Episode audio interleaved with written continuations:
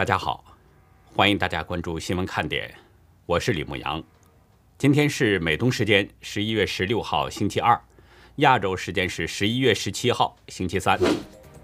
拜习的视频通话，双方在报道上仍然是各说各话。中方将这次会谈描述为是坦率、建设性、实质性和富有成效。但是白宫表示，正如稍早前的预期，这次的美中峰会没有在任何重大议题上取得突破。中新网十六号报道，最近河南、黑龙江、吉林、辽宁、福建等省份的多所高校发布通知，对寒假放假时间进行了调整。调整放假时间的原因，是因为在本轮疫情当中，一些高校有大量的学生染疫。德国能源监管机构十六号表示，将暂停引发争议的俄罗斯北溪天然气二号管线的批准流程，并且要求这条管线的营运商必须先遵循德国的法律。十五号，中国小有名气的旅游博主李奇贤被以亵渎烈士罪判刑七个月，并且被要求在十天内公开道歉。人民日报称，今年七月十五号，李其贤在新疆和田康熙瓦烈士陵园内踩踏刻有烈士陵园名称的石碑底座，斜以碑身摆拍。日本自卫队十六号发布消息，当天与美国海军第一次在南海进行了反潜联合演习。观察人士指出，美日是希望通过联合演习牵制不断向南海扩权的中共。截止到美东时间十一月十六号下午两点，全球新增确诊中共病毒人数是五十三万一千五百二十一人，总确诊人数达到了两亿五千四百五十八万九千九百七十八人，单日死亡是六千零一十九人，累计死亡总数是五百一十二万两千零四人。下面进入今天的话题，中共六中全会的新决议出炉了。对六四事件和文化大革命的定性，基本上呢是延续着之前的说法，而且把毛泽东的罪恶是一笔带过。但事实真相又如何呢？江苏启东的三名小学女生相约跳楼这件事儿震惊了许多人，但是很少有人去深究这件事情的背后，那些网络科企的罪恶，谁来追究他们的责任呢？六中全会通过的历史决议终于公布了，共计是三万六千字。今天新华社全文刊登了决议全文，其中对八九年的六四事件和文化大革命等都有定性，不过基本上都是延续着之前的说法。在这份决议当中，关于文化大革命的部分称之为是十年内乱。决议认为是两个反革命集团利用了毛泽东的错误，祸国殃民。决议中表示，毛泽东对当时阶级形势以及党和国家政治状况做出了完全错误的估计，发动了和领导了文化大革命。林彪、江青两个反革命集团利用毛泽东的错误，进行了大量祸国殃民的罪恶活动，酿成十年内乱，教训极其惨痛。从这段描述中，我们可以看出，决议似乎是认为毛泽东错估了形势。发动并领导了文化大革命，这个说法是把毛泽东制造的罪恶蜻蜓点水，一带而过。决议把毛泽东的重大罪责都推给了林彪和江青这两个反革命集团，声称是这两个反革命集团利用毛泽东的错误进行了大量祸国殃民的罪恶活动。这种处理手法看似是一分为二，既说了老毛的错误估计形势。又把责任推给了林彪和四人帮。熟悉历史的朋友应该记得，这基本上就是延续了中共早前的定性。早在1981年，中共最高法院的特别法庭在对以江青为首的四人帮进行所谓的公审的时候，就把文革的罪责推到了他们的身上，并且对他们进行了处罚。但是，事实真相并不是这样。著名历史学者。加州大学洛杉矶分校退休图书馆教授宋永毅前不久对美国之音表示：“毛泽东发动文革，从横扫一切牛鬼蛇神、破四旧，发展到打倒党内走资本主义道路当权派，关键一步就是毛泽东在一九六六年八月四号写了‘炮打司令部，我的一张大字炮。毛泽东的炮打司令部，把刘少奇、邓小平给打成了党内资产阶级司令部，将文革斗争的范围和对象扩大升级了。宋永毅仔细研究后认定，这实际上是毛泽东随时会失控的偏执性人格造成的。大家知道，江青对中共最高法院的判决一直没有认罪。直到他一九九一年上吊自杀，他始终拒不服从当局对他的判决。江青曾经针对公诉人的起诉书，在法庭上进行了自我辩护。他说那份起诉书是颠倒是非、混淆黑白、歪曲篡改历史、隐瞒捏造事实。江青当时的辩护，尽管是被打断了几次，但是人们还是可以从中了解到一些真相。江青在声明中表示，从1966年文革开始，一直到毛泽东死去，他没有什么自己的纲领。江青强调，他所做的每一件事都是在执行毛主席和党中央的指示和政策。江青质问：“你们承认不承认九大和十大？如果不承认，就是离开重大历史背景，隐瞒重大历史事件。”宋永毅分析认为。江青干预政治，是他在毛泽东的私人情欲中失宠的结果。为了消除这种失宠的恐惧，江青渴望通过在政治上充当毛的得力打手，不断的攫取权力，来和毛泽东保持长期利益一致的政治夫妻关系。在四人帮当中，大家都知道，江青曾经是中央文革领导小组副组长，九大进入了政治局。同样身为文革小组副组长的张春桥，后来成了中共常委、国务院副总理；王洪文十大成了国家副主席、政治局常委，这是毛泽东有意栽培的接班人。姚文元因为那篇有名的文章，凭新编历史剧《海瑞罢官》宣告文革开始，后来也进入了政治局。从这些情况，我们都可以看到，也可以证明。四人帮是完全依赖着毛泽东的提拔和庇护。事实上，这些人对毛泽东也是言听计从、完全效忠的。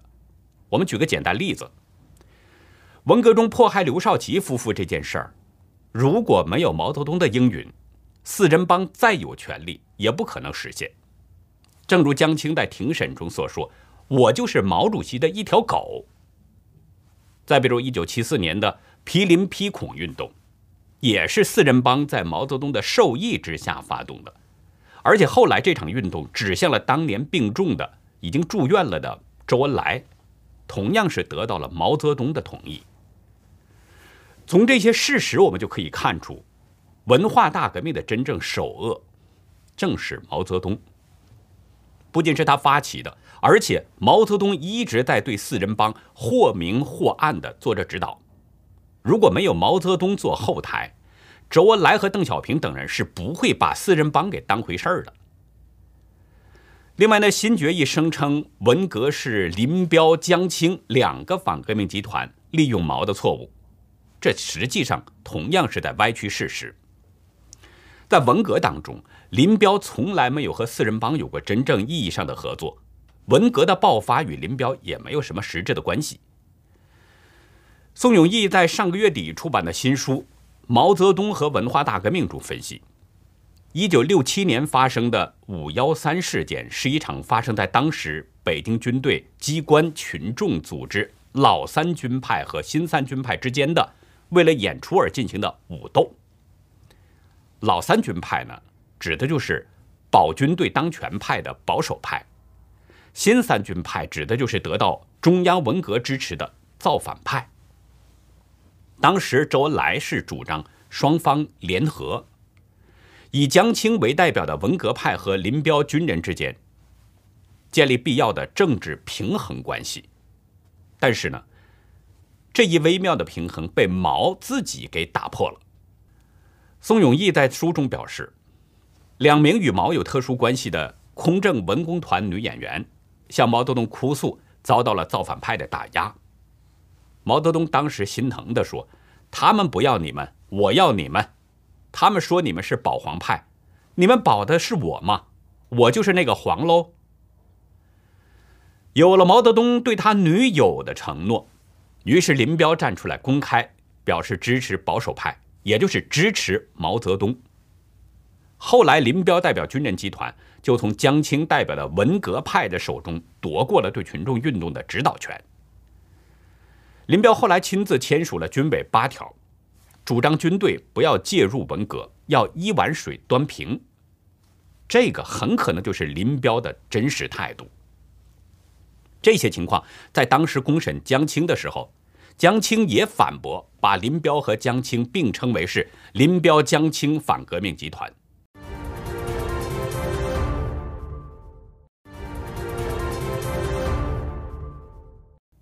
江青当时说：“你们的起诉书把林彪这个要杀死我的人，作为我这个所谓集团的成员，怎么能把谋害人的和被谋害的搞到一起？”江青还说：“我同林彪是有你死我活的斗争的，我和这个卖国贼斗争的时候，你们还不知道在哪里呢。”从江青当时的陈述。以及宋永玉教授的大量分析研究结果，我们就可以看出，文革的爆发与林彪是没有关系的。后来在对美关系以及如何重建中国的权力机构等问题上，林彪和毛泽东出现了意见分歧，于是生性多疑的毛泽东开始怀疑林彪要搞垮他，要从他的手中夺走权力。特别是后来，毛泽东发动批陈伯达整风运动。林彪并没有完全顺从毛泽东，采取了一种消极抵抗的态度，比如不参加一些会议，这就加剧了毛泽东对林彪的怀疑，并且在后来设下了一个圈套，对林彪一家下了毒手，制造了九幺三坠机事件。很显然，中共把文革的主要罪责推到了林彪和四人帮的头上，是严重的在歪曲历史。时事评论员林辉表示：“对戕害了无数中国人、给中国造成巨大灾难的文化大革命，必须有人承担罪责。”林辉认为，中共很清楚，如果扒开毛泽东的画皮，中共就会轰然倒塌。中共为了续命，所以有意在歪曲历史，推卸毛的责任，并且对文革反思加以控制，目的是掩盖中共的邪恶本质，继续。危害中国。很多人看过韩国电视剧《鱿鱼游戏》，即使没看过的人，我觉得也或多或少会了解其中的一些内容。几百人为了获得一个翻身的机会，参加了血腥残酷的游戏，最终的赢家能够得到大约四千万美元左右的巨款。但是如果在游戏过程当中失败呢？那么面临着两种情况。一种可能是被其他游戏玩家直接杀死，另一种是如果还没有死去的玩家可能被活摘器官卖掉牟利。这部电视剧之所以吸引人呐，是因为其中的情节真的很接地气。我不确定电视剧呢是不是在以中共活摘人体器官作为背景，但是许多人都认为这部电视剧就是现实生活的写照。在今天的会员节目呢，我会谈到中国版的鱿鱼游戏。我这里要谈的是另外一个现实中刚刚发生的事儿，专门引诱人自杀的蓝鲸游戏。说蓝鲸游戏的缘起呢，是昨天，可能有人因此跳楼了。昨天晚上，江苏启东实验小学通报，当天下午四点五十七分，三名本校学生发生坠楼事件。通报说，三名学生生命体征基本平稳。网络也流传着一份启东公安要情，上面显示呢，说有人报警，在汇龙镇实验小学 D 楼前有三名学生坠楼，其中显示坠楼女孩都是十一岁，在这所小学六年级一班上学。大陆媒体在今天报道，从五楼坠楼的三名学生。目前生命体征基本平稳，其中较危重的一个学生已经送往上海救治，但是三名学生的具体情况，警方称不方便透露。我不知道该如何理解当局所说的这个目前生命体征基本平稳，我不知道该如何理解。我真的希望这三个孩子都能够平安无事，逃过死神。但是网友们并不买账，不相信当局的说法。一位网友写道：“扯犊子平稳，从五楼跳下来，水泥地，你告诉我平稳？”网友有着很多的议论，从中我们或许呢能够了解更多没有公开的情况。在一个对话截图中显示，一位家长表示，三个跳楼女孩死了一个，第二个没死，第三个准备跳，老师开会出来正好看见，抓住了。但另外一个疑似现场目击学生的家长说，我儿子和一个同学打扫卫生回去的晚。几个跳楼的正好跳在我儿子前面。这位家长写道：“我儿子还说，看着对方嘴巴里都是血，身体还一抽一抽的。三个孩子集体跳楼的。这些聊天记录，包括三名孩子跳楼的视频和图片等等，很快在大陆网络上被和谐了。不过，海外社交平台上仍然在流传，从现场的照片中。”可以看到地上倒着三名女生，旁边有一名身穿黑色衣服的女子在查看学生的情况。还有一位网友表示呢，太让人震惊了，同时坠楼三个学生，希望早日调查清楚，给家长一个明白的交代。是的，究竟发生了什么，导致三个学生相约集体跳楼呢？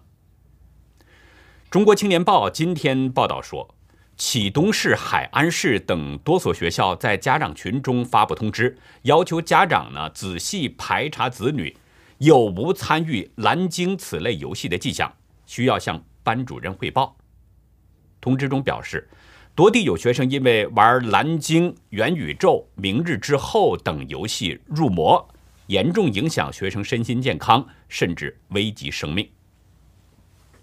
跳楼事件发生之后，在启东家长群。润福一家亲当中，有一位家长也提到了蓝鲸游戏。